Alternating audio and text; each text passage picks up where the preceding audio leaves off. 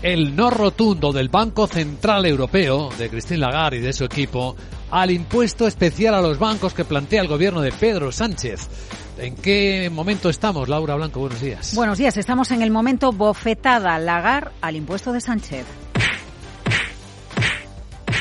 El impuesto de Sánchez se fija en el 4,8% de la suma del margen de intereses y de los ingresos y gastos por comisiones y se establece que el importe de la prestación y su pago anticipado no puede ser objeto de repercusión económica, lo que significa que la prestación no puede trasladarse a los clientes. Bien, pues el BCE dice nones. Claro que su informe no es vinculante. El gobierno español seguirá adelante con este impuesto.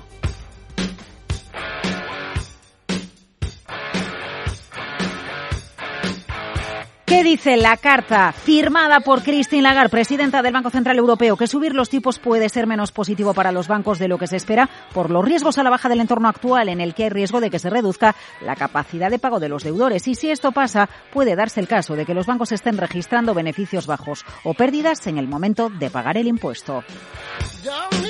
Si las entidades son menos resilientes por lo anterior, por lo que acabamos de explicar, puede verse limitada su capacidad de conceder crédito o concederlo en condiciones menos favorables a los clientes. Esto puede derivar, en definitiva, en un negativo crecimiento económico. El Banco Central Europeo no considera adecuado que los impuestos temporales se empleen para fines presupuestarios generales. En cualquier caso, reclama un análisis exhaustivo de las posibles consecuencias negativas para el sector bancario, al objeto, dice, de garantizar que dichos impuestos no planteen riesgos para la estabilidad financiera, resiliencia del sector, concesión de créditos. Bueno, o eso, lo que citábamos, Luis Vicente, afectar negativamente al crecimiento de la economía real. El gravamen, dice Lagarde, debe considerarse cuidadosamente lo que se refiere al impacto de la rentabilidad de las entidades afectadas y añade que la base sobre la que se va a establecer el gravamen temporal no tiene en cuenta todo el ciclo económico. Eh, tampoco eh, considera el Banco Central Europeo que mm, el banco, eh, el impuesto a las entidades financieras se aplique de manera proporcional a la rentabilidad real que tengan las entidades.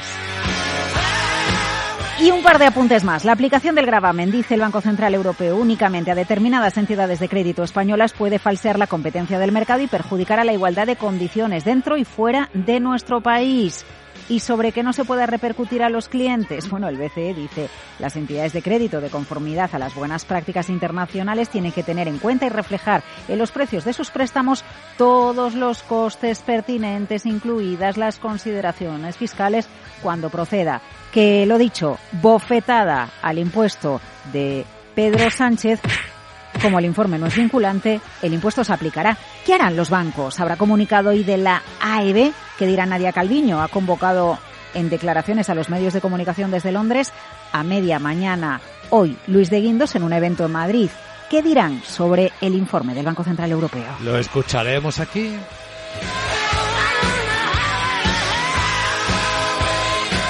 Esto es Capital Radio, escucha lo que viene. Hoy va a ser un día con el mercado laboral en foco, sobre todo en Estados Unidos, porque se publica el dato de paro mensual y porque se espera que empiecen a comunicarse los despidos en Twitter. Mira, esto va a ser como la serie de Netflix, El juego del calamar. Tú sí, tú no, tú sí, Tú no. Oficinas de Twitter temporalmente cerradas para que los empleados no puedan acceder, porque hoy, a nuestro mediodía, mientras estemos tomando el café o a las puertas de la siesta, Luis Vicente, recibirán los empleados de Twitter un email en el que se les va a comunicar si se quedan o se marchan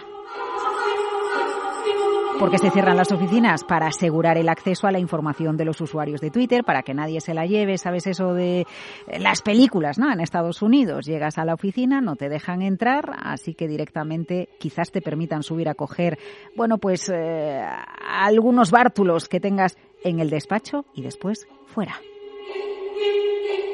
No estamos hablando de despidos y de congelación de contrataciones en Amazon, otra de las empresas protagonistas de las últimas horas, junto con Starbucks. Consigue seguir vendiendo cafés a pesar de la inflación y la subida de precios. Lo tiene claro la compañía de Seattle. Hay que mirar a productos premium y a clientes de más poder adquisitivo. Starbucks, café para ricos. Los resultados de la empresa han gustado mucho a Wall Street.